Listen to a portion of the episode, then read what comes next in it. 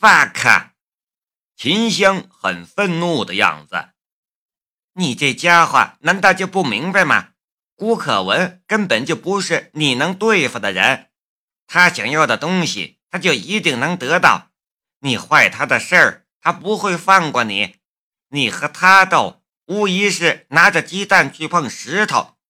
今晚还只是一个恐吓你的标记，以后就是真的了。你想那样吗？古可文那张芭比娃娃般漂亮的脸蛋。忽然浮现在了夏雷的脑海中，这让他怒火燃烧。倘若这个时候古可文就在他的面前，他大概会忍不住撕了那张漂亮的脸蛋儿。收手吧，秦香说道：“你根本不是他的对手，为了一个寡妇，不值得。”你闭嘴！夏雷吼道。告诉我，指使你的人是谁？你真想知道？夏雷怒视着秦香，说：“被夏雷呵斥，秦香反而笑了。好吧，既然你一心寻死，我也不拦你了。他姓何，真名我不知道，但道上的人都叫他何老七。”在珠海市混的，都得给他几分面子。你是他手下？不是，他手里有我的把柄。秦香的眼眸之中闪过一抹恨意。你也看见了，我有自己的美发沙龙，我现在做正当生意，我根本不想掺和进你们的事情。他手里有你的什么把柄？夏雷试探地问道。我已经把我知道的一切都告诉你了，你滚吧，以后别再来找我。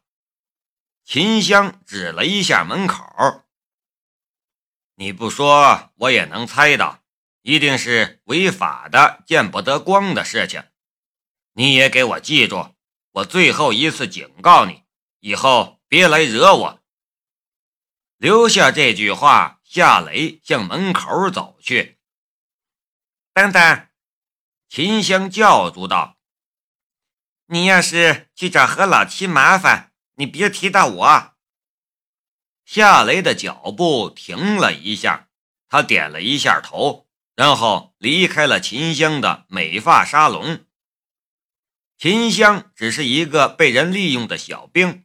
还有一个生病需要照顾的母亲，夏雷并不想再为难他，更何况他已经得到了他想要的信息。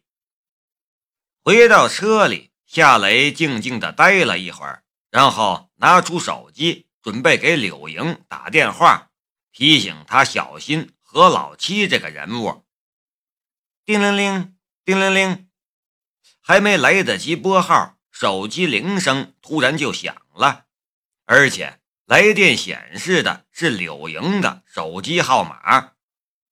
夏雷跟着接听了电话：“喂，刘姐，我正想给你打电话。”嗯嗯嗯嗯嗯嗯，柳莹在电话里哭泣，夏雷的心顿时往下一沉。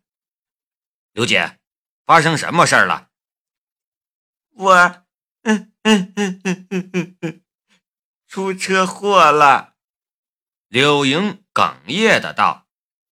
夏雷着急的道：“出车祸了，严重吗？你在哪里？”我在人民医院里，十二楼八病室。你过来吧，我有话要跟你说。柳莹的声音充满了疲惫的感觉。好，你别担心，我马上过来。夏雷跟着就打燃火，往人民医院的方向驶去。这个时候已经快午夜十二点了，路上车辆稀少。夏雷将车速开到了六十码，这已经是他这个新手所能承受的最快的速度了。秦香潜入我家里，留下恐吓我的信号，柳莹那边就出车祸，这不是巧合，一定是古可文的报复。一边开车，夏雷的心里一边琢磨着今天所发生的一切事情。二十分钟后，夏雷来到了市人民医院，他乘电梯上了十二楼。然后来到了八病室，他看到了躺在病床上的柳莹，她的一只脚缠着纱布，脸上也有好几条被玻璃割伤的伤口。柳莹家的保姆也在，她抱着柳莹的儿子。夏雷的视线忽然停顿在了柳莹儿子的脖子上，小男孩的脖子红红的，好像……被使劲擦拭过，然后他便看到了好几个叉子形状的图案。那些图案已经被擦拭掉了，但他还是能看见淡淡的印痕。夏雷一下子便明白发生了什么事情。秦香潜入他家，只是留下了一个恐吓的信号，但柳莹这边却遭遇了人为的车祸。还在他儿子的脖子上留下了恐吓的信号。你把孩子抱出去吧。看见夏雷走进病房，柳莹便对保姆说道。保姆应了一声，抱着睡熟的孩子离开了病房。病房的房门关上之后，柳莹便哭道：“雷子，嗯嗯嗯嗯。”我已经受够了，我不想再这样下去了。夏雷坐到了床边你报警了吗？柳莹摇了摇头，眼泪婆娑。我不想报警，那没用。谷家的势力那么大啊，一个女人，还有一个三岁的孩子，我拿什么跟他斗啊？难道？就这么算了，柳莹说道：“我还能怎么样？我想过了，我不想再这样担惊受怕的过下去了。我死了倒没什么，可我的孩子他不应该受到牵连。对不起，雷子，我打电话叫你来之前，我已经跟古可文签了合同，那个专利。”是他的了，悦动体育也是他的了。夏雷的心中一片惊讶，他心中不甘，可是柳莹都签了转让的合同，他说什么都没用了。一番斗争得到这样的结果，他的心里生出了一种前所未有的挫败感。对不起，柳莹哽咽的道。我想和你一起开公司，可还没注册就完蛋了。我许诺给你百分之二十的股份。夏雷打断了他的话：“别说了，公司没有了，我不会要你任何钱。”柳莹坚持道：“不不不，你为这事儿也付出了很多。如果不是你……”我两千五百万就把公司和专利卖给古可文了，你把价钱拉升到了四千万，我说什么也要分一些给你。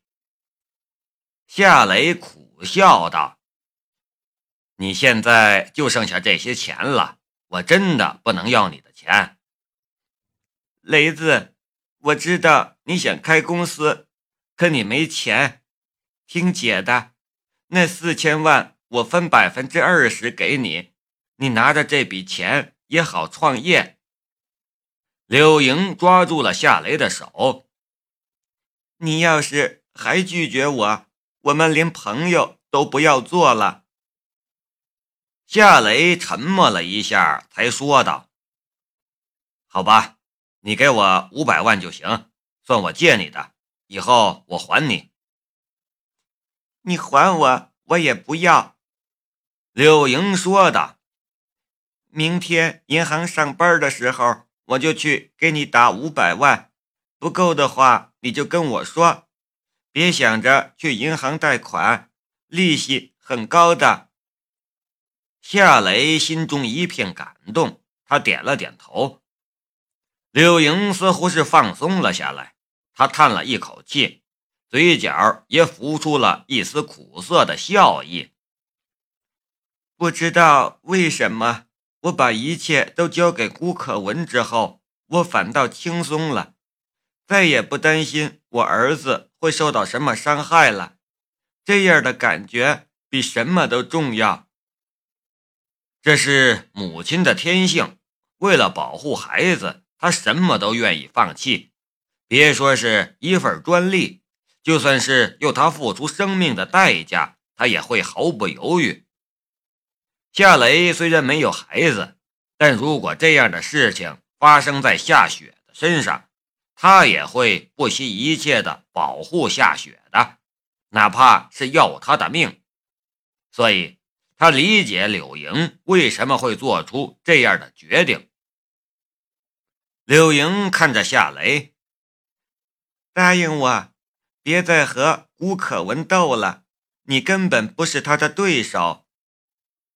夏雷又点了一下头。我答应你，这就好。你能抱一下我吗？柳莹说道，很小声。夏雷微微的犹豫了一下，但还是伸过手去，轻轻的抱住了柳莹。柳莹在他耳边说道：“别误会，那天晚上。”我在路上抱着你的时候，感觉就像是抱着我的丈夫。在我走之前，我想再感觉一下那种感觉。夏雷哑然的道：“你要走？你要去哪里？”柳莹轻轻的道：“这个城市让我伤透了心，我不想留在这里了。我想去澳洲住一段时间。”你可以给我打电话，我不会换号的。夏雷的心情很沉重，面上却勉强的挤出了一丝笑意。出去散散心也好。不要说话，就这样抱着我吧，多抱一会儿。柳莹闭上了眼睛，似乎是在感受着什么，回忆着什么。夏雷就这样抱着她，什么都没说。虽然是很亲密的接触，但这个时候他的心里却是一片宁静，没有那些不应该的念头。他也失去了对时间的感觉。等他觉得手有些酸痛的时候，才发现柳莹在他的怀里睡着了。夏雷轻轻地将柳莹放了下去。深深的看了他一眼之后，才转身离开。保姆还抱着柳莹的孩子坐在走廊上的椅子上，看见夏雷出来的时候，他站了起来。夏雷说道：“刘姐已经睡了，你进去的时候轻一点，不要吵醒她。”保姆轻轻的应了一声，抱着孩子进了病房。夏雷回头看了一眼，病房的房门已经关上了。他心中也很清楚，这一次见面或许便是最后一次见面。他和他一起经历的事情，泉水一般涌现，一一浮现眼前，给他的感觉却好像是发生在几年前的事情，蒙着尘埃，渐渐远去，想留。也留不住，他的眼角渐渐湿润了。可恶！夏雷一拳勒在了墙壁上。有权有势就可以巧取豪夺吗？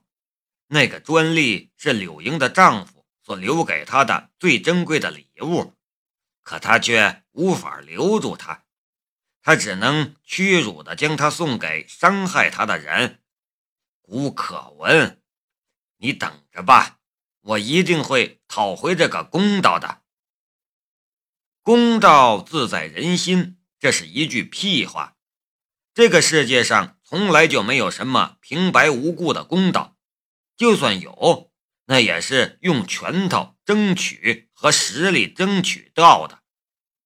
要想找古可文要回这个公道，那就得有和他一样硬的拳头，与他一样强的实力。可是这两样东西，夏雷都没有。不过他有时间。